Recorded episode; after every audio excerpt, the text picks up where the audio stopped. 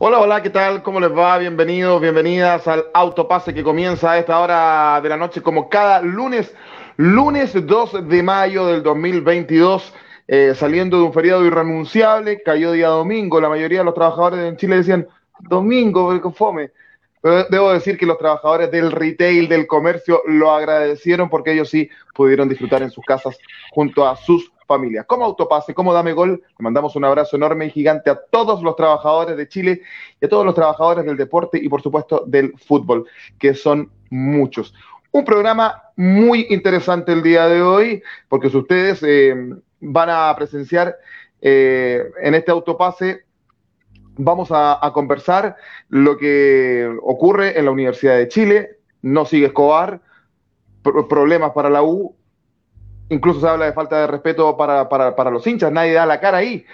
Eh, Ariel Holland vuelve a, la Católica, eh, esta semana tenemos Copa Libertadores, eh, juega Alianza Lima Colo Colo, juega la Católica también esta semana. Em, con Sporting Cristal también en Lima. Los dos, los dos equipos juegan en, Perú. Y tenemos un tremendo invitado que lo vamos a presentar en segundos nada más. Antes, decirles lo siguiente. Ahora Autopase es de Dame Gol. Todo el fútbol nacional e internacional al mejor estilo de Dame Gol. Sigue nuestros programas Autopase y Dame Gol América todas las semanas. Estamos saliendo en vivo a través de Facebook, YouTube y Twitter de Dame Gol. Ahí para que se suscriban a Twitter también. ¿ah? Ahí estamos saliendo al aire. Ah, y no pudiste ver el programa. Escúchanos en tu trabajo o camino a tu lugar de estudios a través de Spotify. Hay mucha gente que nos escucha por Spotify, formato podcast, al día siguiente. Miguel Remuán, ¿cómo le va? Buenas noches. Buenas noches, Joaquín. Buenas noches a toda la gente que se conecta hasta ahora en, en Autopase. Eh, sí, con mucha información y con, un muy buen invitado, eh, muy, muy atingente a lo que está ocurriendo con Colo Colo. Eh, así que pasamos a saludar al invitado de inmediato, Joaquín. Claro que sí, nos acompañó en Autopaz en estas versiones de entrevistas del año 2020 en plena pandemia. Colocolino de corazón, dice que su sangre es blanca y negra, lo más probable, y lo mismo que, que, su, corazón en sí. Eh, miembro social del, Club Social eh, y Deportivo Colo Colo, socio también de aquel club. Hace un tiempo en el directorio de Blanco y Negro se permiten dos eh, escaños para el Club Social y hoy, desde la semana pasada, quedó él como en representación del Club Social y Deportivo junto a Javiera García Lizama en el directorio de Blanco y Negro.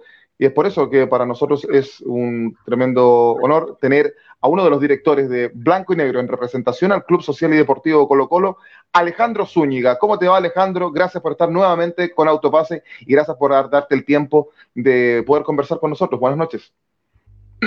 Hola Joaquín, hola Miguel, muchas gracias por la invitación. Es tercera vez parece que vengo al programa. ¿eh? Sí, tercera. tercera vez, sí. Pero las veces que vine, que vine antes eh, estaba desde mirando nomás, pues como un socio más, obviamente siempre apoyando a nuestro presidente Mundo Valladares. Eh, y a partir de mayo del año pasado me reintegré al directorio como vicepresidente del área de la inmobiliaria. Ustedes saben que la inmobiliaria Estadio Colo Colo es la dueña de, del estadio, por así decirlo, y el club sigue, además el club es dueño de la inmobiliaria, entonces ahí hay harto que hacer. Eh, bueno, para la asamblea van a haber varios anuncios, pero, pero estuve ahí y bueno, las circunstancias me llevaron nuevamente a, que el club me, diera la tremenda responsabilidad de, representar la acción Serie A en el directorio blanco y negro, así que ahí estamos de nuevo con Javiera García, que es una tremenda compañera, una tremenda colocolina, muy capaz, muy, muy seca, que me va a acompañar en esta, en esta instancia. El directorio de Colo Colo quedó conformado de la siguiente forma, ya lo decía Alejandro, Javiera García y Alejandro Zúñiga por el Club Social y Deportivo Colo Colo, eh, Alfredo Stowing, que además es el nuevo presidente de la concesionaria Blanco y Negro, está conformado también ahí, Carlos Cortés, Diego González, Aníbal Moza, Asís Moza y Fernando Arad, que en su minuto sonaba como el posible presidente de, Blanco y Negro. Estaban Alejandro los colocolinos muy... Ángel Maulen, tienes toda la razón también, me lo saltaba, también está en el directorio. Eh, estaban los colocolinos muy, muy desolados porque estaban contentos con la gestión de Edmundo Valladares, sentían que en cierta manera se estaba devolviendo o simbólicamente el club un poco a, los hinchas. Uno recordaba de las primeras medidas de, de, Valladares fue con esta construcción que se estaba haciendo cerca del, Estadio Monumental y habían unos obreros de la construcción con una bandera de Colo Colo. ¿Qué más significativo que eso? Y Edmundo Valladares fue y, les regaló entradas. Eh, y, se estaba viviendo eso, ¿no? con el hincha colocolino, eh, desde, desde, desde más desde la calle, ese, ese, pálpito que no habían con otras administraciones desde que lo tomó Blanco y Negro el, equipo. Se decía en la prensa que Valladares iba a continuar, pero que podían haber cambios de, última hora. Y esos cambios ocurrieron. Eh, ¿Qué pasó, Alejandro? ¿Por qué Edmundo Valladares no continúa como como presidente eh, de la concesionaria? Y segundo, ¿cuánto les costó elegir al nuevo presidente? Porque da la sensación que Alfredo, eh, Alfredo Stowin, bien digo, fue como que se encontró con el cargo, ¿o no fue tan así? Sí, mira, em, eh, como, como, tú mencionabas, la asunción del mundo como presidente también fue casi un accidente. Debido a que Colo Colo en, el peor momento de, su historia, ¿cierto? Jugando a 90 minutos de, bajar al ascenso, por primera vez en, en, ese momento 95 años, casi cumpliendo 96, eh, disputó ese partido, ¿cierto? Y, y eso derivó en que eh, uno de los bloques accionarios, ¿cierto? Que está representado por Leonidas Vial y Gabriel Ruiz Tagle, eh, tomara la decisión de, de, frenar un poco esta, este periodo Moza, de Aníbal Moza, que fue quien, quien presidió ese momento, y eh, se entregó la, la, presidencia, como digo, casi por accidente al Mundo Valladares. Yo creo que sin ninguna expectativa mayor que, que pensar que nadie lo podía hacer peor que Moza. Y, en esta presidencia eh, también fue acompañado de Edison Marchand, que es una persona que fue muy importante, porque todos hablamos del mundo que efectivamente el presidente es la cara visible, el líder, pero él estuvo acompañado de Edison Marchand, que fue el vicepresidente también eh, de la concesionaria, también nombrado por la acción seriada del club. Y Edison Marchand tuvo un, aporte sustancial en todo lo que es gestión, eh, fue menos, menos visible a lo mejor que el mundo, pero estuvieron ahí ambos 24/7, todos los días, cada vez que tú hablas con ellos, a las 8 de la mañana, a las 10 de la noche estaban en el estadio resolviendo un problema, tratando de, de, llegar más recursos, tratando de resolver negociaciones, eh, y en definitiva tuvieron un, equipo, ¿ya? Un, equipo que estaba conformado por ambos, como digo, y también con Daniel Morón. Eh, cuando el mundo asume la presidencia, el mundo presentó un programa, un proyecto eh, de administración y, eso, ese proyecto de administración eh, incorporaba un apoyo por tres años ya al desarrollo de ese proyecto, que tenía que ver con, algunas cosas que se fueron materializando más rápidamente, como por ejemplo la, incorporación de, muchos valores de las canteras de, Colo Colo, ¿cierto? Que, que llegara a ese famoso 60-40 que se habló en un momento, ¿cierto? Darle al, club, como tú mencionabas, Joaquín, al inicio del programa, este, este vínculo, esta relación más estrecha con la gente, que en el fondo es, la, es por la que Colo Colo es lo que es, que es la gente, sus hinchas, sus socios, sus socias. Y en ese sentido, el mundo con, con Edison y Daniel llevaron a cabo un tremendo trabajo, ¿cierto? Cerrando contrataciones, eh, em, renovando contratos, muy importantes sobre todo de, de, nuestro, de nuestros valores jóvenes y algunos, algunos préstamos que llegaron al plantel. Eh, trajeron todo lo que pidió el técnico a principio de temporada y finalmente, eh, por decisión, en este caso de, del, del, bloque de Daniel Moza, que renuncia a uno de sus directores y eso obliga a fuerza la, una nueva elección de presidente.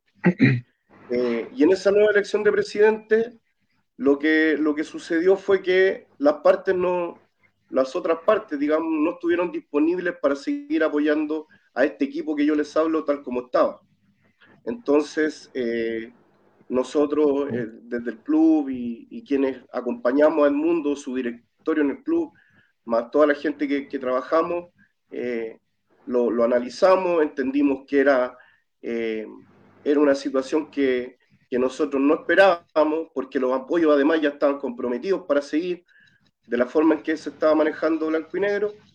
Y, y en ese sentido, eh, y el presidente fue súper claro en todas las entrevistas que dio, de que no, no era viable continuar así, porque en el fondo se iba a hacer cenar un equipo de trabajo, independiente de que, de que Eddie hubiera seguido como director, Edison Marchand hubiera seguido como director, no es lo mismo, no tiene el mismo peso que una vicepresidencia y nosotros entendimos que, que, que no era viable seguir así, que era y que no, no se estaba respetando lo que, lo que desde un principio se, se proyectó.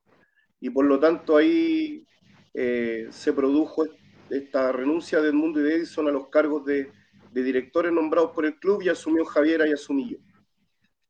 Así fue el, el, el relato de la historia. Alejandro, buenas noches. Eh, gracias por aceptar la invitación y, un, gusto tenerte acá en, Dame Gol. El, te iba a preguntar, eh, yo creo que muchos hinchas colocolinos hoy día se, cuestionan ese abrazo de, de, Moza con Vial y, bueno, algunas cosas que fueron sucediendo entre medio de, la, de esta elección y de esta, de esta nueva directiva. Eh, eh, lo hemos visto en, algunos partidos donde Moza se ha presentado y la gente ha manifestado su desagrado por todos estos movimientos que se hicieron. No, no podemos hacernos los locos en ese sentido. Eh, el hincha colocolino se, se enamoró, por decirlo de alguna manera, se, se, se, motivó con la gestión de, Edmundo Valladares, que, que obviamente... yo creo que es la, es la palabra. esa es la palabra, se sentía identificado con la gestión de, de, Edmundo Valladares. Y hoy día la situación es distinta. Eh, tú estás en una posición de, director por el Club Social y Deportivo. Y, la gente yo creo también se pregunta, los que ven este programa, los que lo van a escuchar, ¿qué pasa con Morón? ¿Qué pasa con Quinteros?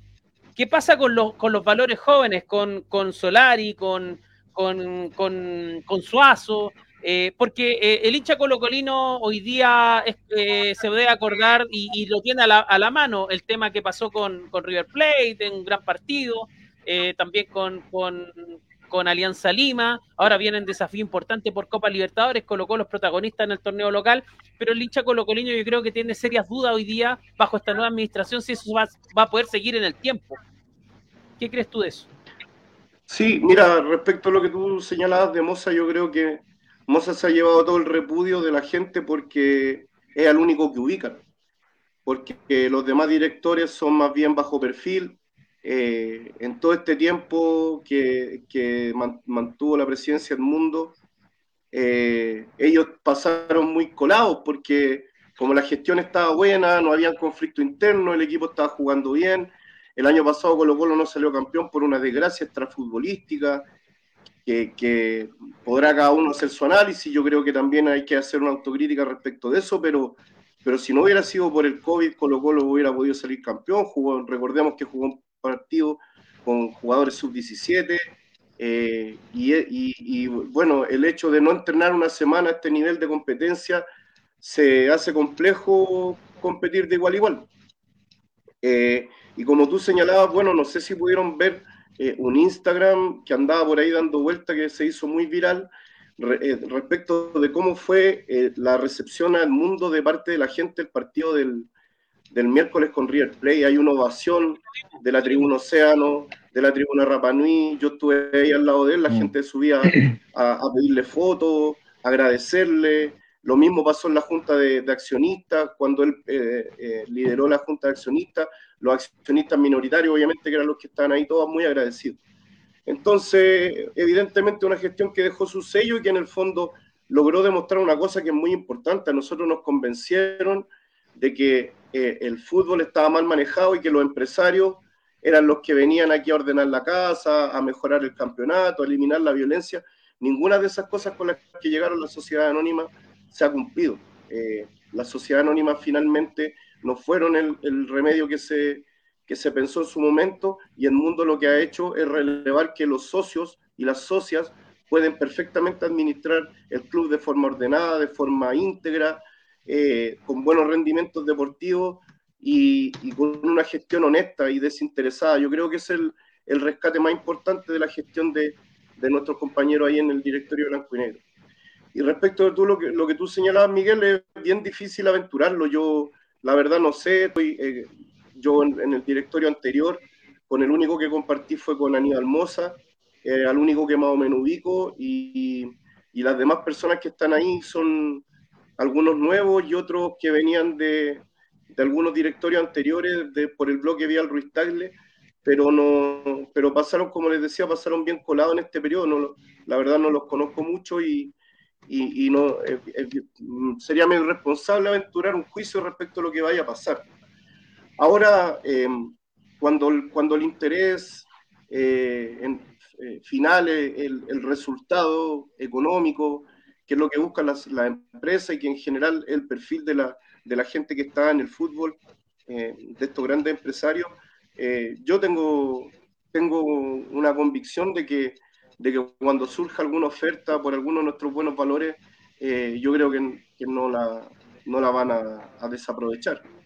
Y, y, además es parte de, por ejemplo, en el caso de Suazo, es parte de un proceso. Suazo ya viene cinco años, a lo menos, si es que no más, jugando en, la, en el primer equipo Colo-Colo, Recordemos que subió con Guede al primer equipo, con 17 años Gabriel, y, y, por lo tanto eh, yo creo que más allá de cualquier cosa, yo creo que él cumple un ciclo en el club, lo mismo Brian Cortés, pero hay otros, otras figuras como tú mencionaste, como Pablo Solari, que yo creo que tienen aún mucha más proyección, tiene 20 años recién Pablo Solari, eh, podría eh, obviamente quedarse un par de añitos más, es un jugador eh, diferente, es un jugador que, que, a la gente le gusta ir a mirarlo a la cancha porque encara, eh, al colocolino le gusta ese jugador que va para adelante, que encara, que, que es capaz de gambetear y que, que, tiene un juego bonito, por decirlo así. Entonces, eh, yo creo que con lo de Suazo un poco hay que, hay que resignarse, lo mismo con Brian Cortés. Ahora,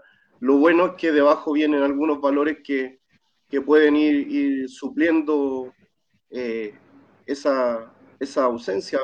En el caso de, los laterales, eh, se ha aprobado Quinteros, por ejemplo, con el Torta por la izquierda y Bruno Gutiérrez por la derecha. También está Jason Roja. En el caso de, de Brian, bueno, está Tomar Carabalí, que más allá del error que tuvo el otro día, eh, es un gran arquero, eh, no ha tenido todas las oportunidades que podría haber tenido. Y abajo viene un proyecto muy interesante que Julio Pinto, si no me equivoco el nombre del chico, que también es el que jugó con Audax, de, muy buenas condiciones. Entonces, eh, yo creo que hay, hay materia como para suplir eso, pero siempre manteniendo una estructura en el equipo. Entonces podríamos decir, eh, Alejandro, salió los medios así, de, esta manera, eh, la continuidad de Daniel Morón como director deportivo de Colo Colo, que ha tenido aprobación también de la hinchada, continúa, hay un consenso en el directorio por, por parte del directorio, con la, confianza que, se, que, se, le brinda a, Daniel Morón por un lado, y él está conforme en seguir trabajando? Eh, sí, yo mira, lo de Morón también, eh, yo creo que un poco se, ratifica para, un poco eh, quitarle piso al, relato del mundo. a mí me da la impresión que, que ellos no querían seguir con Daniel, y fue un poco obligado esto de, extenderle el contrato hasta fin de año, porque Daniel Morón terminaba contrato ahora el 30 de abril.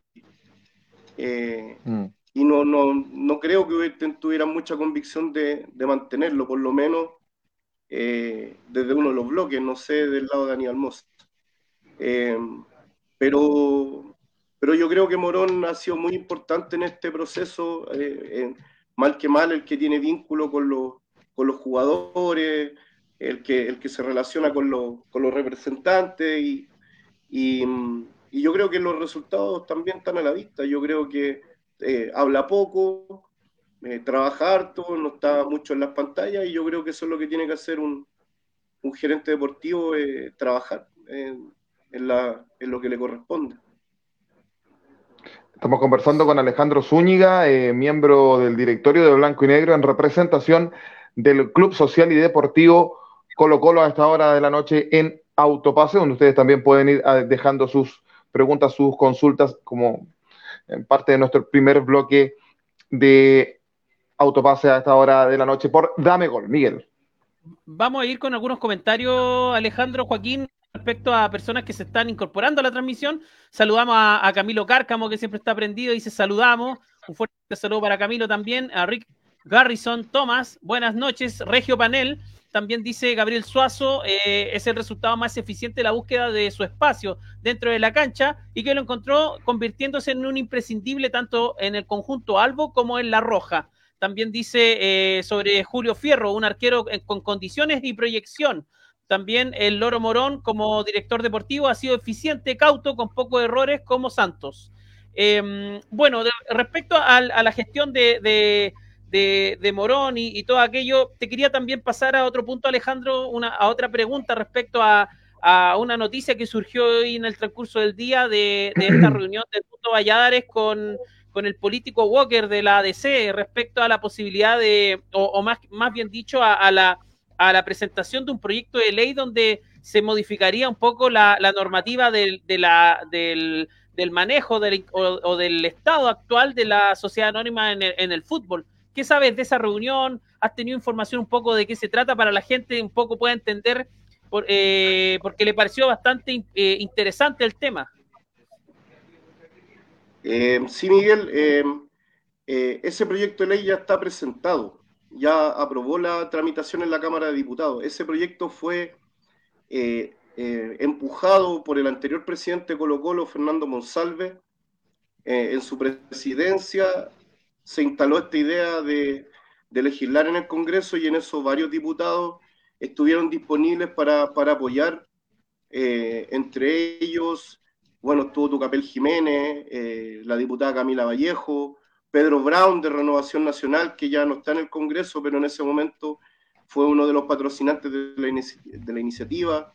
Si no, me, si no me equivoco, Celso Morales de la UDI también fue patrocinante de la iniciativa. Eh, Jaime Pilowski, que también demócrata cristiano, y Matías Walker, que, ha sido el principal impulsor de esta iniciativa, eh, tanto en, en, la Cámara de Diputados cuando le tocó ejercer ese cargo, y ahora como, presidente de la, Comisión de Constitución, eh, también ha seguido apoyando, porque ustedes saben que en este país pasan los, proyectos de la Cámara de Diputados y en el Senado pueden dormir años de años. y, es eh, una dificultad con la que se encuentran estos proyectos de ley que en, alguna medida vienen a revocar algunos privilegios. Eh, efectivamente, estoy al tanto de la reunión que hubo hoy día fue una reunión eh, para nosotros eh, muy fructífera, para nosotros digo, para, Colo Colo, o sea, en el fondo para la, gente, incluso de otros clubes. Eh, nosotros hemos, em, hemos trabajado codo a codo con muchas otras instituciones en, en, una dinámica que no se ha conocido mucho, ¿ya? Porque no hay mucho interés tampoco de que se conozca, pero nosotros nos hemos juntado con gente de Antofagasta, de Cobreloa, de Santiago Wanderers, que también tiene una corporación como la tiene Colo Colo, con integrante en, el directorio de la, de la sociedad anónima, eh, con Club de Deportes Concepción, que volvió a ser administrado por los socios, eh, con eh, San Luis de Quillota, con, incluso con la Universidad de Chile, con la Asamblea de Hinchas Azules, con también algunos movimientos ligados a la Universidad Católica, en estos momentos me acuerdo uno hasta la frente, si es que, si es que no me equivoco, y también con una serie de clubes con los que hemos incluso tenido algunos seminarios, hemos tenido conversaciones eh, respecto del modelo de clubes que nos imaginamos para el futuro. Y en ese sentido, Walker siempre estuvo también para conversatorios. Tuvimos uno muy grande una vez frente a la moneda, donde asistieron más de 200, 300 eh, hinchas de distintos clubes, algunos dirigentes de corporaciones también. Eh, y, y, lo que busca en el fondo este proyecto de ley es, es emparejar un poco la cancha entregando, bueno, primero que todo, la, ley de la sociedad anónima deportiva impide que cualquier club deportivo, una corporación eh, eh, privada sin fines de lucro o una fundación pueda administrar un club deportivo, un club de fútbol profesional. Por lo tanto, la obligación es convertirse en sociedad anónima. Por ejemplo, pasa lo que pasó con Deportes Recoleta, que partió como un proyecto municipal de Daniel Jaue, cuando llegó al profesionalismo tuvo que necesariamente convertirse en sociedad anónima, si no, no podía competir, si seguía ligada a la municipalidad. Entonces impide eso y por lo tanto establece esta, esta dictadura del billete en el fondo que eh, pone a, a, quien tiene el capital, es quien administra y manda y toma todas las decisiones. Eh, y eso lo revierte entregándole una propiedad del 51% a, la, a los clubes, ¿ya? Para que en conjunto con empresas puedan administrar, pero no de la forma que hoy día, que en algunos casos es 100 a 0. En el caso de nosotros es como eh, tenemos con un quórum como el de la Constitución, así como dos tercios, y nosotros somos el tercio, que no menos. Eh, entonces, eh, eso es lo que un poco busca el proyecto, mirando, mirando un poco el modelo alemán, que existe y que es muy exitoso en Alemania. Casi todos los clubes son sanos económicamente, tienen la cancha llena todas las semanas, del más grande al más chico, entonces hay mucho que mirar ahí. Y, eso es fundamentalmente lo que se quiere lograr mediante esta ley y esperamos que Matías Walker eh, nos siga apoyando de la manera en que lo ha hecho hasta ahora. Alejandro, te, te quiero llevar al, no, no sé, a, la cancha, sino que al estadio en sí. Y es que uno, por ejemplo, ve a, San Carlos de Apoquindo de la Católica que va a ser remodelado, pero que además en sus tribunas tiene nombres de sus referentes. Eh, y es algo que ha, surgido como, como, idea por algunos eh, de que se podría llevar a cabo eh, en el Estadio Monumental. Eh, Colo Colo tiene muchos referentes, muchos ídolos. tiene un mártir que lleva el nombre de la cancha. Yo no sé por qué el Estadio Monumental no se llama Estadio David Arellano. Y como que le ponen a la cancha así, cancha David Arellano, porque, ah, debíamos haberle puesto así. O sea, esa es la sensación que uno tiene, ¿no? Pero en definitiva, el, el mártir tiene sus, claro, tiene su, tiene su cancha. Chamaco Valdés tiene, un, tiene una estatua.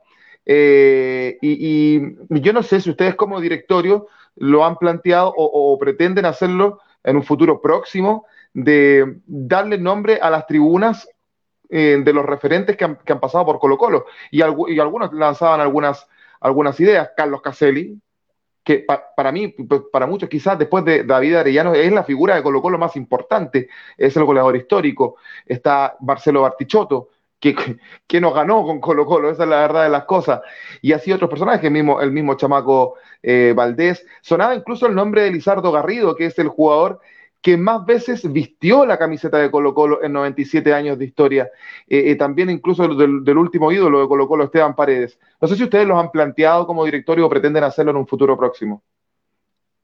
Sí, la verdad que no, lo hemos discutido a propósito de estas iniciativas que surgen de la gente, que las encontramos todas válidas, pero nosotros siempre hemos sido muy respetuosos de la historia del club y esa historia implica también conocer cómo se gestaron las cosas.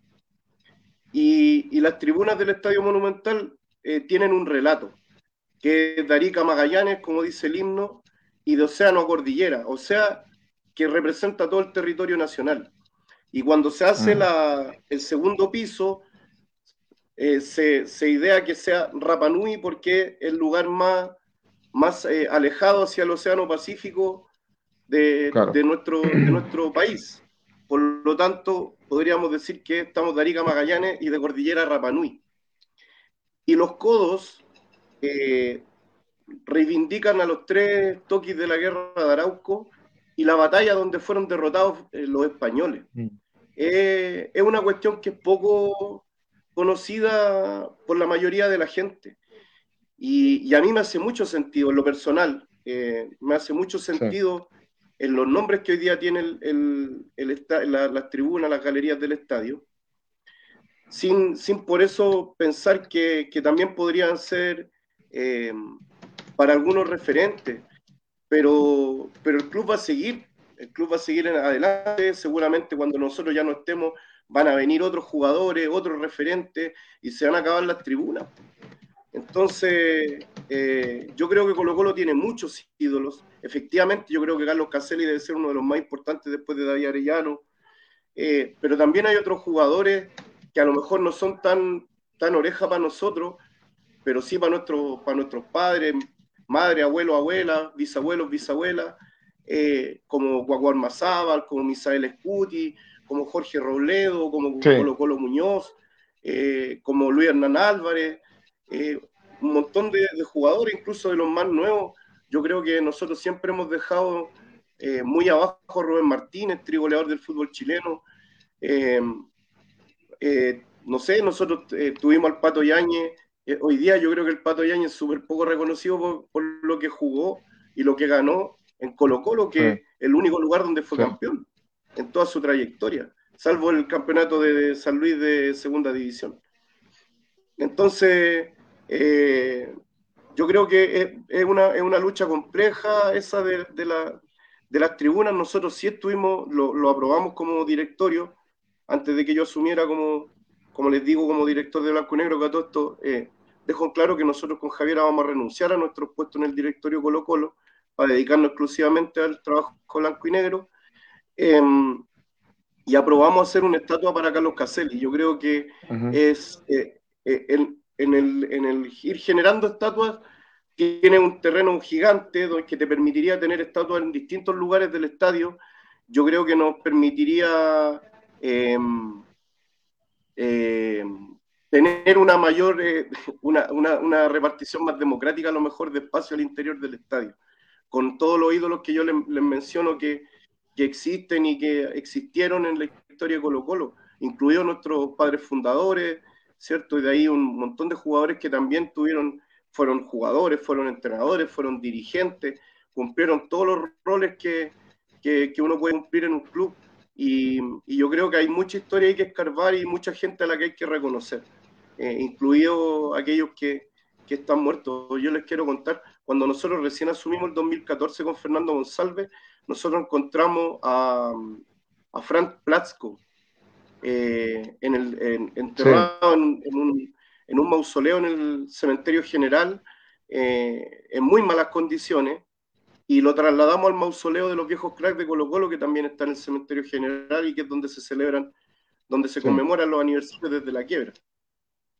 Y, y fue una, una, una, cosa muy bonita, ya no tenía familiares aquí en Chile, vino el embajador eh, de Hungría, nos enviaron eh, unos regalos desde el Barcelona, que es el club con el que más estuvo identificado.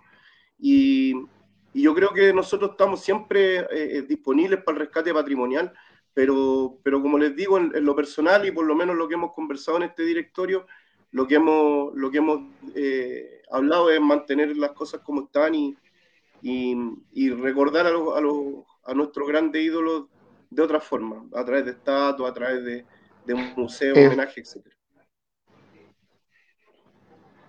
Sí, sí eh, muy interesante lo que, lo, que, lo que cuentas acerca del relato del estadio eh, y el, significado de los nombres, que yo creo que el, grueso quizás de los hinchas colocolinos o del fútbol em, no lo sabían. Por ahí se me queda en el tintero. Gonzalo Fierro está dentro de los, de los jugadores que más goles hizo en la historia de Colo Colo también. Y es un jugador que, que bueno, ya, ya está retirado, se está dedicando a comentar Sí, Alejandro. Lucho Mena, que es el que más campeonatos ganó. Lucho Mena, de los, de, los, que más campeonatos ganó, en serio. Y además una, tremenda persona. Miguel. Alejandro, eh, siguen los saludos, los comentarios de la gente, quiero eh, compartirlos con ustedes. Bueno, eh, está acá eh, Rick Harrison, dice, tomando en cuenta lo, lo incomprobable aunque es axiomático del reino de los agentes y empresas del manejo de los futbolistas sobre los clubes, existe esperanza de que el fútbol chileno pueda mejorar sus condiciones fuera de la burbuja de los tres grandes. Efectivamente, lo acaba de, explicar ahí Alejandro con... Sí, interesante. ¿Te gustaría replicar algo, Alejandro, de eso? Sí, yo creo que él apunta a una cuestión muy importante en el fútbol de hoy, y que tiene que ver con los representantes de futbolistas que prácticamente son los dueños de la actividad. El otro día escuchaba a Rodrigo Golver que cuando él había llegado a, Azul Azul, estaba estipulado que la comisión del representante por transferencia se pagaba eh, como, como una parte anexa al contrato o al trato del pase con el jugador. O sea, el, jugador que es el representado no le pagaba la comisión al representante que lo ubicaba en el club, sino que se la, se la pagaba azul azul. Y que eso era norma.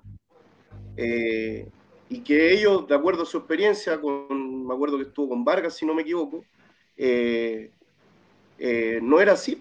el mismo pase, el jugador tenía que pagarle su comisión al representante. Entonces hoy día están insertos en algunos clubes de forma encubierta la mayoría de ellos porque hay norma expresa que les prohíbe ser dueños de pases de jugador incluso. pero, pero yo creo que son un peligro muy grande porque por ejemplo, las divisiones inferiores de casi todos los clubes, los chicos ya de 15 años para arriba todos tienen representantes. Yo tengo un sobrino que juega en la sub-14 de la Universidad de Chile y todos los días llaman a mi cuñado para ofrecerle representación y, eh, y ahí a los cabros los van eh, sacando de los clubes, los obligan a los clubes a firmar contratos eh, contratos de, profesionales a muy corta edad cuando todavía no han debutado. Eh, se desangran los clubes haciendo esos contratos para que sus figuras jóvenes no se les vayan para otro lado. Entonces, em, yo a mi juicio los, los, representantes, y ahí como planteaba el amigo, más dañan la actividad que, que, lo que la beneficia. Sí, claramente están todos en tela de juicio acerca de aquello. Miguel. Así es lo, hemos conversado en, bastantes ocasiones. Eh, Jessica Delgado, hincha de la Católica, dice saludos, tratando de conectarme con ustedes en turno otra vez. También está Alfredo Parra, dice Grande Negro. Eh, también acá eh, Rick Garrison dice la estatua a Caselli debió ser erigida hace un tiempo atrás, al igual que, lo, que varios otros homenajes a históricos. Y también acá se conecta Jorge Jesús López Alvarado, dice, vamos cacique. Esos son los comentarios que tenemos a esta hora, Joaquín Alejandro. Es el vecino, Miguel. ¿Sí? ¿Te el vecino? El vecino, ¿verdad? ¿verdad? ¿Verdad? Alejandro, queremos agradecerte junto a Miguel y el, equipo de Autopaz y Dame Gol eh, tu disposición nuevamente para haber venido a conversar con nosotros. Se nos quedaron muchos temas en el tintero, el tiempo apremia y te queremos dejar invitado para, otra oportunidad. Si es, que, si es que tú puedes y lo deseas, eh, está tu casa y, podemos ir conversando y, nos vamos actualizando de qué es lo que va pasando en el, club eh, más popular de Chile, en este caso, que es, Colo Colo, y, y donde tiene muchos seguidores. Hace muy poquito cumplió 97 años y, en esos días pasaron, pasaron muchas cosas. Esta semana también tiene un partido importante por Copa Libertadores, también están los colocolinos expectantes de aquello, de lo que puede hacer con un club hermano que es Alianza Lima, eh, donde juegan allá.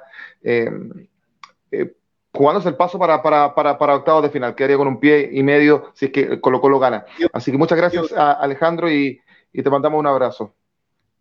Muchas gracias a ustedes, Joaquín, Miguel, por la invitación y eh, siempre que se pueda a disposición para nos vamos a Lima ahora. vamos a ir a Ah, muy bien. bueno, buen viaje y éxito. Ya, pues, muchas gracias. Que estén bien. Chao, Alejandro, gracias. Igual tú. Era Alejandro Zúñiga, a esta hora con nosotros en el autopase, miembro director del directorio, valga la redundancia, de Blanco y Negro, en representación del Club, del club Social y Deportivo eh, Colo Colo. Y ahí se nos suma eh, Diego García. Alejandro vamos a, Lima y nosotros también nos vamos a Lima ahora. Y nosotros, claro, Alejandro se iba a Lima a, apoyar a Colo Colo como, como, como, y como director, y nosotros nos vamos a Lima porque ya, ya lo vemos, está em, Diego André, eh, Diego André García, que nos acompaña bien seguido porque ya se juega el partido esta semana de vuelta, este jueves a las 22 horas, hora chilena, 21 horas, hora peruana, el partido de Alianza Lima frente a Colo Colo. ¿Cómo le va, Diego?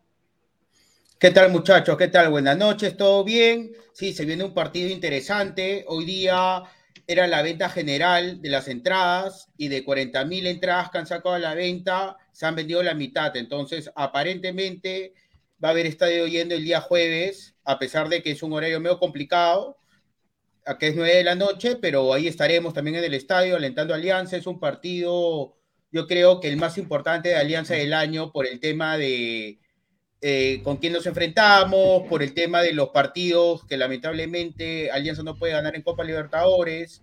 Entonces yo creo que es un partido, yo llamaría que es el partido por lo menos del mitad de año el más importante. Diego, eh, ¿Mm? te, quería consultar, disculpa Joaquín, te quería consultar respecto a, a qué se está conversando o dialogando en Perú de este Colo Colo, este Colo Colo que, que ya derrotó a Alianza en el Monumental y que ahora se enfrentan el día jueves a las 22 horas de Chile, bastante tarde, horario, horario prime para un partido que, va a definir bastantes cosas. Em, ¿qué, se ha visto de Colo Colo más de lo, que, lo que exhibió con River Plate, que para algunos fue de un nivel altísimo? Pero me gustaría saber un poco la, visión desde allá de Perú respecto a este equipo colocolino copero en esta actualidad. Ah, bueno, acá lo catalogamos que Colo Colo tiene un paso más adelante en alianza, en plantilla, jugadores, experiencia internacional, pero que se le puede ganar.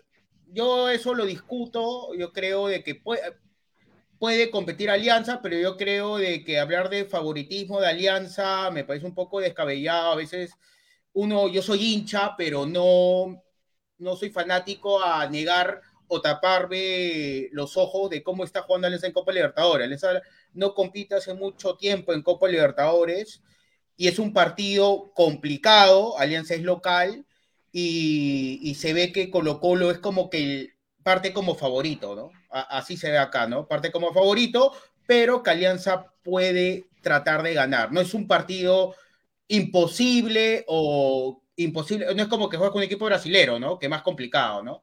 Que por lo menos ya estás arrancando perdiendo un a 0 por, el, por, el, por el jugadores que tienen, la calidad y la jerarquía. Pero básicamente es eso, ¿no?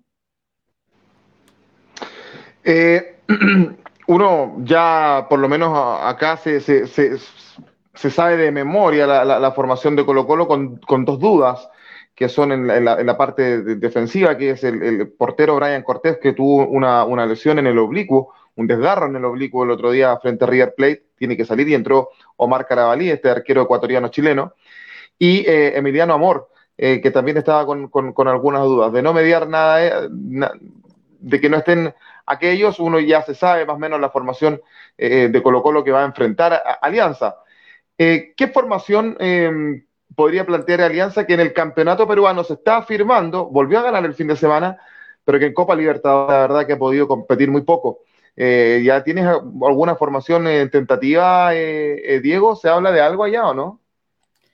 Bueno, va a ser muy parecida a la alineación del día de ayer. Alianza no ha alternado mucho jugadores entre campeonato local y Copa Libertadores. Siempre ha sido a lo mucho dos cambios del once titular. Pero el, el once que yo creo que va a salir el día miércoles es muy parecido al último partido con Fortaleza. La alineación ya no va a ser como fue en Chile, de poner cinco defensores. Ahora Alianza está jugando 4-4-2. Eh, eh, han cambiado los laterales. Eh, Richie Lago ya no es titular en Alianza, ahora lo ocupa el Tato Rojas. Y el lado derecho lo, lo está jugando un central que era Vilche, lo han pasado por lateral derecho y acá se discute mucho del titularato de Ramos, que es jugador de, jugador de selección. Lamentablemente Ramos, eh, particularmente, y como ha sido su trayectoria en los diversos clubes que ha jugado, nunca ha sido un jugador de clubes.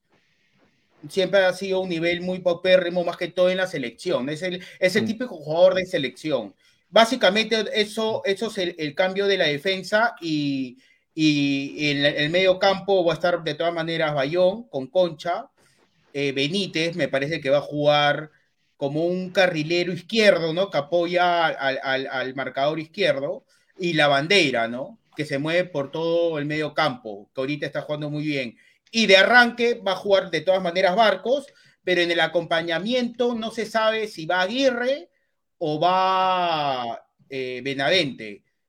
Yo, pienso que va a jugar Wilmer Aguirre con Barcos, porque el otro jugador que le expulsaron no, lo han suspendido cinco fechas al Dair Rodríguez, que justamente hoy día lo encontré por mi casa, es mi vecino. Hoy día lo saludamos, así ah, que... Sí, sí, es mi vecino. Vi acá media cuadra. Eh, ya, y básicamente ese es el equipo. Ese, fue el mismo, Ese no, no, es el jugador que quebró al jugador de River, ¿no? Sí, el que lesionó, ¿no? De manera. O sea, no juega de fútbol. Para mí no tuvo mala intención de lesionarlo, ¿no? Pero bueno, eso hoy es otra cosa. Eh, bien. Eh, se le haya ocurrir jugar un ah, partidito ahí, un picadito en la calle con él, po. No, no puede, lo no sanciona. estar exponiendo usted, po. No, no lo sanciona, no puede. eh, el partido es el jueves en la, noche. Le, preocupaba a Diego en, en Damegol la semana pasada que Colo Colo venía descansado, claro, porque no hubo fútbol este fin de semana. Se respeta eh, en Chile el feriado del, primero de mayo, del Día del Trabajador, donde no puede, no puede haber nada funcionando, salvo lo esencial, que es las policías y eh, la salud y, los cuerpos de seguridad en, distintas entidades, nada más que eso. Eh, por ende, no, no hubo fútbol y los partidos que, estaban eh, pendientes de otras fechas se jugaron entre viernes y sábado y también la fecha de la B. Se jugó hasta el día sábado nada más por aquello. Entonces, ante eso Colo Colo iría más, más descansado. Pese a eso, Miguel Relmuán, Cortés llegaría con lo justo. Sí, Cortés llegaría con lo justo. No se descarta así que Carabalí pueda aparecer. Todo está, todo está en evaluación. Eh, pero claro, el, indio está, dicen que está en recuperación, vamos, vamos a ver, hasta última hora se va a esperar. Eh, así que va, a ser un partido muy interesante. Acá, muchachos, le quería compartir una pregunta de Rick Garrison, Thomas, a Diego. Dice: Alianza viene de ganar en su último partido en, la, Liga. Eh, será un buen aliciente para enfrentar a Colo Colo, dejando de lado, por supuesto, su situación actual en la misma liga. Mm, yo creo que, bueno, Alianza viene ganando cuatro partidos seguidos en el torneo local, pero en realidad lo que está haciendo el Copa Libertadores es, es, lo que pasa que fue el peruano, hay equipos que son amateurs todavía, que viene del Copa Perú, no quiero explicar más o menos cómo se define el ascenso, pero en Perú un equipo que comienza de una liga distrital puede llegar ese año a profesional, si sigue todas las secuencias de sus ligas, para que más o menos más o menos tenga el resumen de cómo puede llegar un equipo de primera, por lo menos un cupo de primera división. O sea, un equipo de barrio, si hace bien las cosas, puede jugar primera el siguiente año. Pero bueno, entonces, eh, eso es un espejismo. Eh, ayer Alianza ganó 5-2, pero la verdad yo no grité ni ningún gol. Yo soy hincha, pero yo no voy a, a ver, yo no me voy a engañar, subirme redes que le metimos 5 es un equipo mediocre, es un equipo de barrio, es un equipo que viene de, de, bueno, segunda división, pero que venía de Copa Perú. Entonces, Alianza tiene que demostrar el día jueves que no solamente basta con el torneo local, que es ser competitivo a nivel internacional. Y como, y como lo voy a repetir, Alianza va a ir con todos sus titulares el día jueves. No ha guardado nada tampoco el día, el día domingo. Eh, como fue el trayecto de, de partidos, salieron cambios más temprano y todo lo demás, pero Alianza ayer jugó con, soy titular con algunas bajas por suspensión, así que eh, no, sé si llamarlo que sea eh, algo que genere que Alianza venga con un incentivo. Yo creo que el incentivo de Alianza es que la hinchada siempre está. Ayer de 35 mil personas que entran al estadio, mínimo había 25 mil, siendo un partido normalito, haciendo, les mando el video, les mando a ustedes el video, toda la fiesta que se realiza, y es un partido normal, entonces eh, yo creo que ese debe ser el, el, el ambión del equipo, de que el hinchada sigue, alienta, y como vuelvo a repetir, yo no me importa el día jueves cómo gana Alianza, si juega mal, si juega bien, si el gol fue de, de, champú, como que se hizo, de suerte. Alianza tiene que ganar el día jueves, sea como sea, sí o sí. No basta un empate, Alianza tiene que ganar un asedio, medio, medio, medio, gol, no importa, autogol, no importa. Alianza el día jueves tiene que ganar para aspirar por lo menos a, a, Copa, a Copa Sudamericana, lo, lo, de Alianza, porque es más complicado. Yo creo que, que tenga una posibilidad, en el fútbol no está nada dicho, pero que tenga posibilidad de clasificar a octavos de final. Ahora, eh, para ir cerrando este partido, te quiero preguntar, Diego, em, ¿no es eh, ¿no lo ves como preocupante de que eh, Alianza no esté guardando jugadores? ¿Lo ves como que vienen con ritmo o lo ves que, pueden llegar desgastados pensando que Colo Colo tuvo una fecha libre? Y segundo, si no está Brian Cortés en el arco, ¿sientes una ventaja para ustedes que esté Omar Carabalí? A ver, viéndole, respondiendo a tu segunda pregunta, si yo veo ese arquero, Cortés es un jugador de, experiencia, de selección, y me pones a ese suplente que regaló el partido a River, porque si no entraba ese gol de River, yo creo que el partido quedaba 0-0, y te lo cierro así. De ahí vino un golazo del segundo gol de River, pero obviamente con, con el marcador ya, ya adelante, este, ganando 1-0 pero yo creo que sí, es una cierta ventaja y Alianza debe aprovechar los errores y la poca continuidad que tiene el arquero, que más que todo es seguridad, ¿no? Un arquero que no tapa no tiene seguridad, no, no puede demostrar, demuestra en, los entrenamientos, pero una cosa es entrenamiento, una cosa es estadio, ¿no? Cuando ya es a nivel competitivo, cuando van con el codito, cuando empujan. Entonces, yo creo que Alianza podría aprovechar eso y es una buena noticia deportivamente hablando. Respecto a la a la primera pregunta era sobre... ¿Se me fue? Eh, si, ves que, mm, puede ser un, a ver, algo que, pueda perjudicar a Alianza que no ha cambiado tanto, ah. no ha dosificado y, que Colo Colo venga con descanso, o al revés. Yo creo que eso da continuidad y, nos, y, y por lo menos el fútbol peruano se acostumbra de que se puede jugar cada cuatro o cinco días como se juega en Europa. Y aparte de eso, Joaquín, Alianza no ha viajado en las últimas cuatro fechas. Ha jugado en Lima, o sea, no ha habido un, viaje a provincia, que vaya al calor, que vaya a la altura. Es más, Alianza hasta fin de, de, este mes, de mayo, va a jugar en Lima. Entonces, e, evidentemente, eso creo que ayuda un poco de que no haya tanta fatiga y también el único partido que consideré fuerte, aparte, sin contar a Libertadores, que default es, son, son, son partidos competitivos. No ha tenido un partido muy fuerte, solamente me considero con Universitario, que en realidad Alianza lo ganó caminando, no, no hubo mucho, mucho esfuerzo físico. Con Stein tampoco, o sea, pueden jugar a media máquina, no ha habido partidos friccionados en el torneo local, entonces yo creo eh, que Alianza va a, va a llegar entero el día jueves. Perfecto, vamos, eh, metámonos a la otra llave de peruanos y chilenos, que es eh, Sporting Cristal Católica, Diego, aprovechando que estás acá. Y eh, con un Cristal que está en una situación por puntos similar a la Alianza, pero quizás mostrando un, poco mejor eh, juego y que ha tenido, ya lo hemos comentado varias veces, mala suerte en, algunos, en algunos cobros dudosos en la propia Copa Libertadores. Y por otro lado, tenemos a la Católica, que va a presentar nuevo entrenador, no en este partido, porque recién el viernes vuelve, retorna a la Católica Ariel Holland, y, este partido con Sporting lo va a dirigir el técnico interino eh, eh, Rodrigo Valenzuela. Eh, y entiendo, Miguel, que el partido con Ñublense, que es por el campeonato chileno, también lo va a dirigir Valenzuela. Ya después de ese partido, Holland estaría listo y dispuesto con el buzo para dirigir a la Católica. Esta católica que mm, eh, Diego mostró mejoría, se fue eh, Paulucci y mostró mejoría en el partido con Colo Colo, empataron a uno, pero la verdad es que en el trámite del partido, sobre todo en el primer tiempo, fue más que Colo Colo. Eh, y, que parece que hay, magia otra vez en, este camarín. ¿Cómo lo ves desde allá? ¿Es una incógnita esta católica? ¿No se sabe lo que va a, a enfrentar Cristal? ¿O, ¿O piensan que es esta católica que tenía estos problemas eh, futbolísticos que mostró y que ganara ese partido eh, con, polémica, precisamente con el propio Cristal. Acá se habla más de Sporting Cristal, del equipo en sí que el rival, en este caso la Católica, por el tema de las contrataciones de los delanteros. Como hemos conseguido en varios programas, y también Joaquín me, dio la razón y también dio su opinión sobre eso, que, Alianza, que, Alianza, que Cristal le falta un 9 de jerarquía. Entonces, eh, acá Mosquera contrató a, que es culpa del técnico porque viene por dos años consecutivos. Acá le llamamos paquetes, o sea, jugadores que no, que siendo extranjeros, que tienen que marcar la diferencia. también. En, claro, creo que es un, es un término universal. Eh, contrata, contrata jugadores que no dan la talla a nivel internacional ni a nivel local.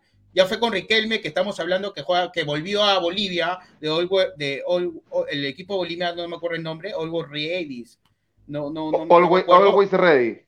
Always Ready, y eh, ahora yo Mosquera, que me parece que también viene en ese equipo y que tampoco marca la diferencia. Es más, para mí Riquelme al costado de yo Mosquera es un crack, o sea, es impresionante que un jugador eh, juegue Copa Libertadores y se le vea tan pesado y se demore de dar un pase a su compañero por 10 segundos y parado. Entonces, de verdad deja mucho que desear que el técnico teniendo experiencia y avale esa contratación, tome esos jugadores. No se habla mucho en la católica, se habla más que Cristal ya está mejorando, bueno, que la católica en realidad no, no si bien es cierto, es, eh, ha sido campeón cuatro veces seguidas en, en Chile, en su liga local, pero es una católica que sí se le puede ganar.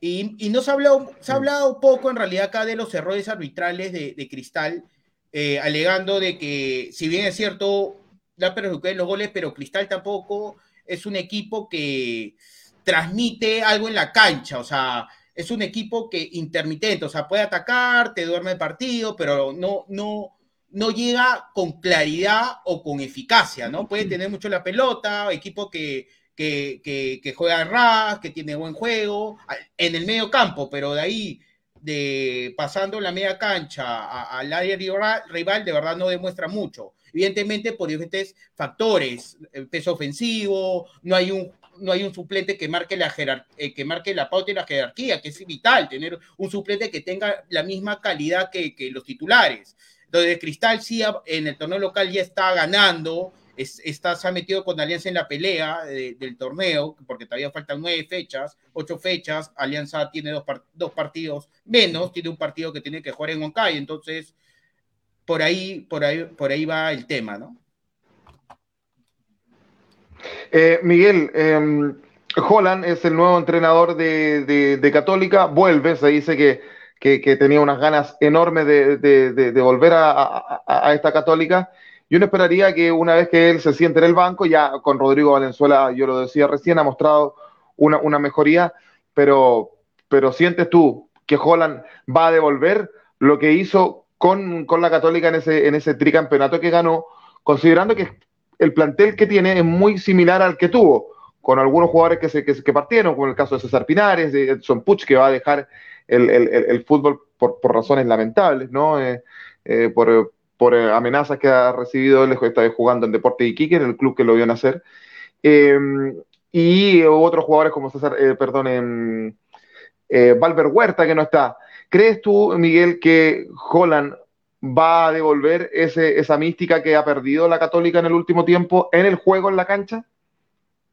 Sí, yo creo que sí, porque Holland tiene un sistema de juego que es muy atractivo para, los, hinchas cruzados y los jugadores que pueden interpretar aquello. Eh, por ahí Lunari criticaba un poco en la semana antes que se anunciara la llegada de Holland de por qué se vuelve a llamar a un, entrenador que después de ser eh, campeón se, va. Em, claro, eh, quizás los momentos a veces no se dan y, ahora se dieron. Holland estuvo en, México, estuvo en el Santos de Brasil, firmó por un año, prácticamente por dos un, un, torneo y medio, porque su contrato terminaría eventualmente en diciembre de 2023. Por lo tanto, se haría cargo desde ahora y ya finalizaría en diciembre de 2023. Pero a tu pregunta, Joaquín, eh, yo creo que sí, Holland tiene la capacidad, tiene los conocimientos, tiene el, conocimiento del medio, que es muy importante, eh, para hacerse cargo de este plantel, para sacarle buen rendimiento. Creo que Católica de a poco va a ir encontrando su ritmo, su nivel de juego que nos tenía acostumbrado, que fue protagonista en, algunos partidos, porque no en el torneo, pero sí en algunos partidos de Copa Libertadores, y creo que Católica va, a poder pelear el torneo hasta el final con Holland a la cabeza. Que se habla ya que la Católica volvería a pelear el torneo junto a Colo Colo arriba, es lo que piensa eh, acá en Chile el, el, grueso del hincha, ¿no? Bien, eh, el partido de Cristal Católica es este miércoles, eh, un día antes de Alianza Colo Colo, a la misma hora, 22 horas, hora chilena, 21 horas, hora peruana, y Alianza con Colo Colo el jueves, mismo horario que recién les indicaba. Le vamos a, pedir a Diego que se quede con nosotros hasta, el final porque tenemos el último eh, tema acá en Autopase. Em, yo no sé si vamos a dejar los comentarios al final y vamos a, lo que está ocurriendo, Miguel, con la Universidad de Chile, esta, este, este club eh, grande de, Chile, archirrival de, Católica y de Colo Colo, que tuvo el, despido de, Escobar, lo veníamos diciendo hace rato con Miguel en Dame Gol América cuando hablábamos en el bloque de las ligas locales, y que en definitiva eh, dejó a la Universidad de Chile en el puesto número 13, décimo tercero, con 11 unidades, a dos puntos, adivinen de qué. Hay algo que vienen peleando, los, se vienen jodeando la gente de la Universidad de Chile tantos años, de los puestos de descenso, porque los últimos son Deportes La Serena y Unión La Calera, que está haciendo campañón en Copa Sudamericana, que son colistas los dos con nueve puntos. La U tiene once. Eh, y Escobar eh, deja a la Universidad de Chile en esa posición responsable para mí, aunque Schubert Swin se enoje, y Harold Cárdenas también, ah, eh, pero él tiene responsabilidad en esto, en la mal conformación del plantel. ¿Cómo un técnico permite que no le traigan defensa, que le desbalance, les desbalanceen el, el, el, plantel, que le traigan dos delanteros a Ronnie Fernández que muestran mucho, eh, mucho ímpetu, pero hace bien poco. Le han bajado en el autoestima al hincha de la U, que se quiere poco, que ven que un jugador que corre más ya lo tienen de ídolo. Y esto lo hemos visto en los partidos. Y es más, ¿qué pasa con los dirigentes de la Chile que ni siquiera dan la cara a Miguel Román? Sí, eh, muchas cosas por comentar. Eh, eh, bueno, yo estuve conversando el fin de semana con, un amigo, con Stalin Gobeña, periodista ecuatoriano que está, que él trabaja en, en CDF en Ecuador y también en, radio en, en Quito. Y, él me preguntaba de respecto a, cuál, cuál era la visión de en Chile de Escobar y de, y de Galíndez. ¿Ya? Eh, ¿Se acuerdan que en el verano estuvimos hablando del, de la llegada de estos dos, del entrenador, de los jugadores, sonaba muchos jugadores? Y él me decía que, y le encontraba la razón, eh, Escobar se metió en la pata de los caballos, como se, se, dice en Chile. Se vino a hacer cargo de algo que finalmente no le cumplieron, porque el proyecto deportivo que la U quería plasmar era con Rogerio a la cabeza, con un directorio eh, con, muchas ideas de fútbol, pero finalmente eso se fue diluyendo. Eh, la tercera, por ejemplo, publica em, que el término, eh, el cortocircuito entre Escobar y Rogerio se, se determinó o se, o se gatilló desde el clásico, el clásico que perdió por goleada la U en, el Monumental. durante meses estas dos personas se, se llevaban un fiato a muerte, se defendían a muerte y eso terminó ahí. Eh, también, bueno, eh, se habla un poco de que, de que Rogerio le habría quitado el piso porque el colombiano eh, empezó a exigir algunas cosas, a reprochar algunas cosas, y, eso habría caído muy mal, no, no, tan solo en Rogerio, sino que en parte del directorio. de hecho, la relación era bastante buena, pero eso se fue destruyendo a medida que el equipo se iba cayendo. Por eso a nosotros nos parecía extrañísimo que por qué la U tenía que aguantar tanto tiempo de sacar un entrenador que tuvo el peor rendimiento de los últimos ocho entrenadores que han pasado, un 33%, algo, algo paupérrimo. Le fue peor que a Dudamel. Le fue peor que a Dudamel, que a Valencia, le fue, le fue peor que a, eh, que hasta Becachese, habían varios entrenadores en la lista y, Escobar le fue pésimo. Ahora, eh, claro, eh, Escobar se hizo cargo de un equipo que está en formación, un equipo súper débil defensivamente, con dos jugadores de Guachipato que vienen a, reforzar la defensa, con un jugador boliviano que venía lesionado como Carrasco. Eh, también en delantera, lo que tú decías. Ahora el tema de, hacer ídolo o no ídolo en un grupo. Si, eh, yo creo que en todo equipo hay gente que a veces se confunde y quiere levantarse porque el rival está creciendo. Eh, pero de fondo, yo, yo, he visto muchos comentarios de que, de que Ronnie Fernández no es querido. Han dejado tirados a los hinchas de la U.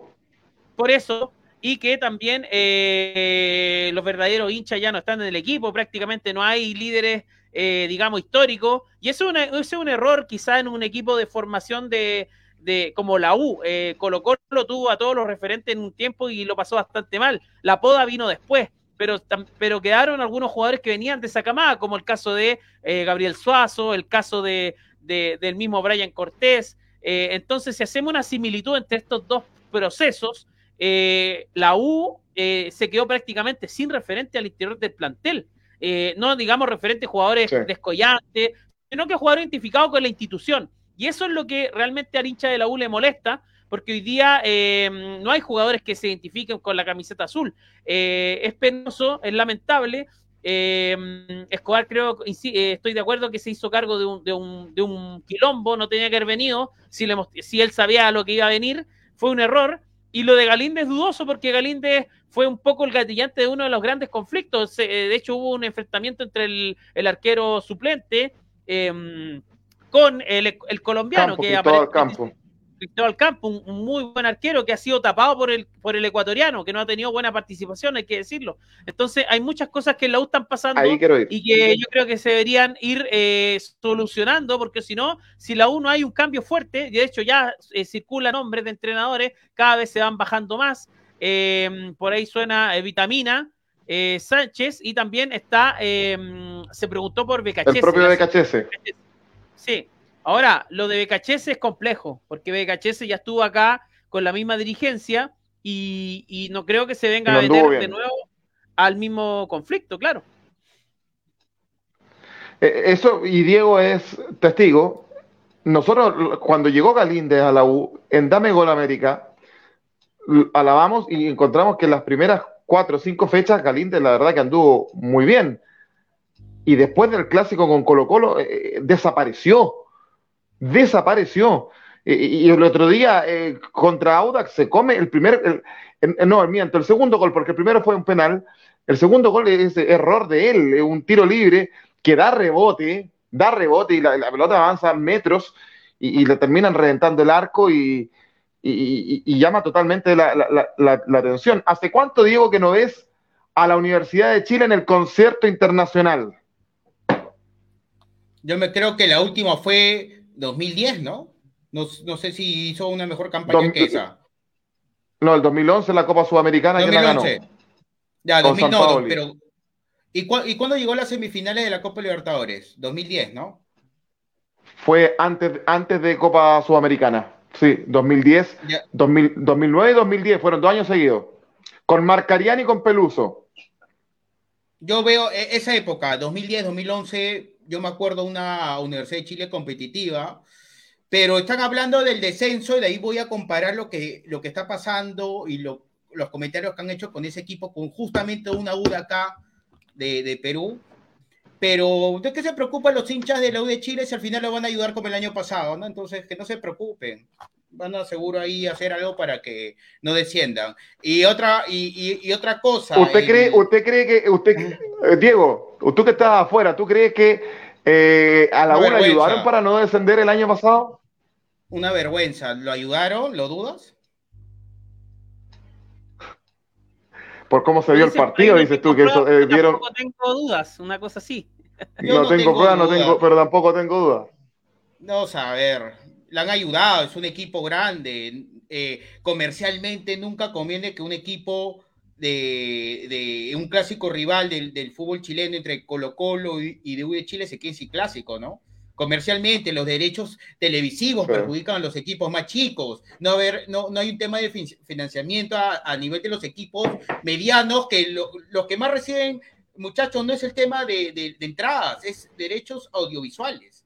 Para los equipos chicos y medianos es su mayor ingreso que tienen. Entonces, claro, eh, los equipos grandes, eh, voy, a, voy a tener un término de repente un poco despectivo, pero sí se le da de comer a los equipos chicos. Entonces, evidentemente no, no conviene comercialmente en la industria deportiva. Y esto, lo que están hablando, esta crisis institucional de la U de Chile, si bien es cierto, Universitario no llega al descenso, el 2020 llegó una final, pero no campeona en el torneo local hace más de nueve años que no, que no campeona, tiene también el mismo problema, hablando de que no hay jugadores de la casa, ¿no?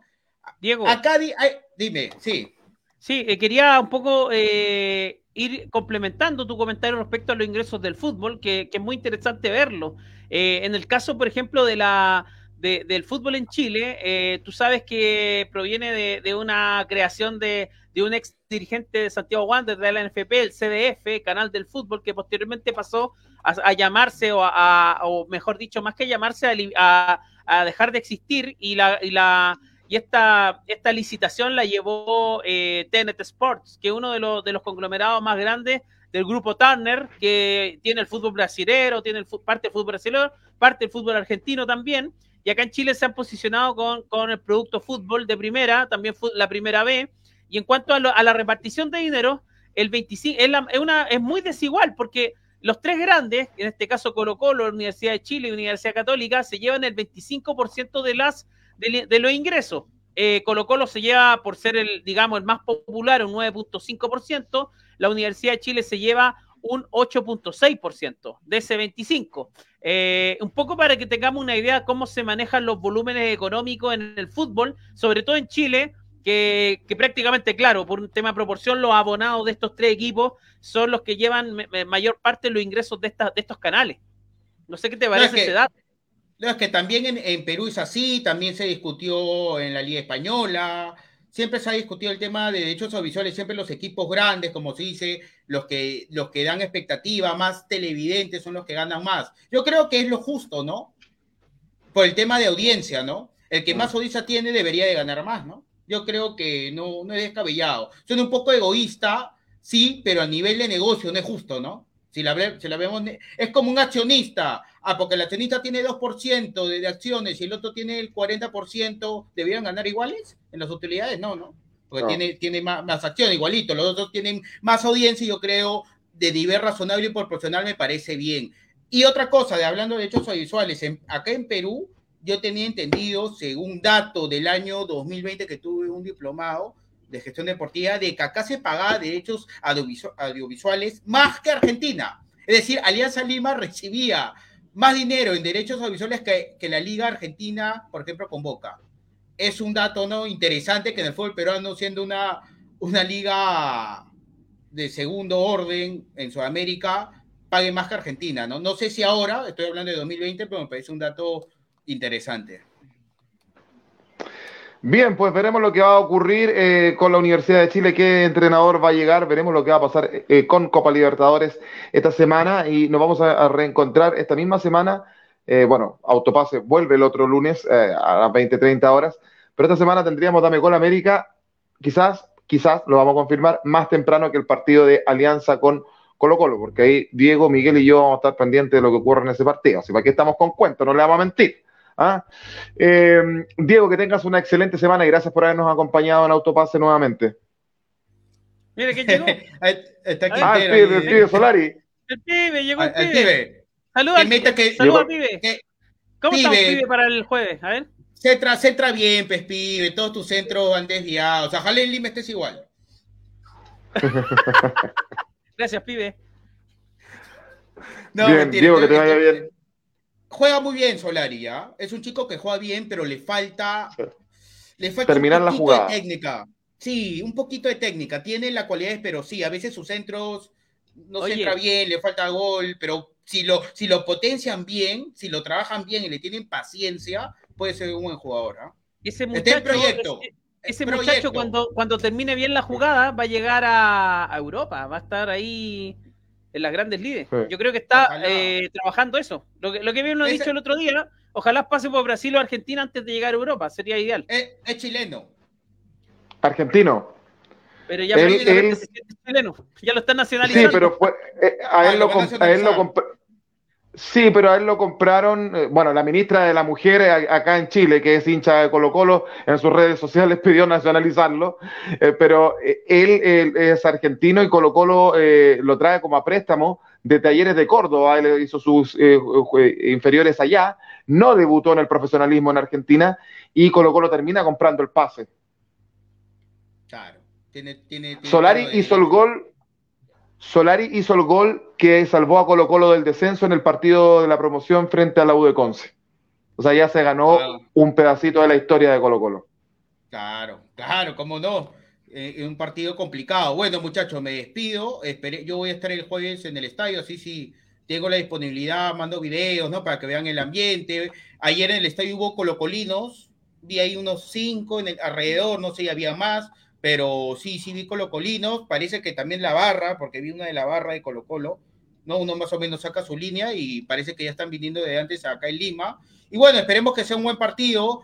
Espero que gane Alianza. Colo Colo también tengo entendido que va a venir por los tres puntos, porque tendría gran porcentaje de, de pasar a la siguiente ronda, a octavo de final. Así que que gane el mejor, que sea un buen partido y como se dice, Alianza y Colo Colo Completa la, frase, por favor, Miguel. Eh, simplemente uno solo, ¿así será? Sí. Muy bien. jamás serán vencidos, iba a decir yo. Eh, Miguel, que tengas una excelente, que tengas una excelente semana. no está tan lejana la realidad, Joaquín. Un fuerte abrazo para ti también, Joaquín, para, para Diego, que ha tenido la amabilidad de acompañarnos a hacer esta micro previa de Alianza Colo Colo este jueves a las 22. Vamos a estar confirmando, aparentemente iríamos a las 20.30 de Chile con eh, Dame Gol América el jueves, haciendo una previa de Colo Colo, de Alianza Colo Colo, y, bueno, de toda la fecha de Copa Libertadores Sudamericana, el Barcelona, y bueno, eh, todos los equipos sudamericanos que nos gusta tanto esta Copa Libertadores, que está tan, tan entretenida. Así que un fuerte abrazo y nos estamos viendo el próximo lunes en Autopase a las 20.30 horas. A las 20.30 horas el próximo lunes en Autopase y agradecer a ustedes también, por supuesto, eh, el seguirnos y el ver Autopase a través de Dame Gol en Facebook y en YouTube. Ah, y también a través de Twitter para que se suscriban a YouTube y Twitter y también en Facebook. Sigan informándose con Dame Gol en eh, redes sociales, también en Instagram, arroba Dame Gol. Ha sido Autopase, hasta el próximo lunes, que esté muy bien, que les vaya bien. Gracias a ustedes, buenas noches. Chau, chau, chau, chau, chau, chau.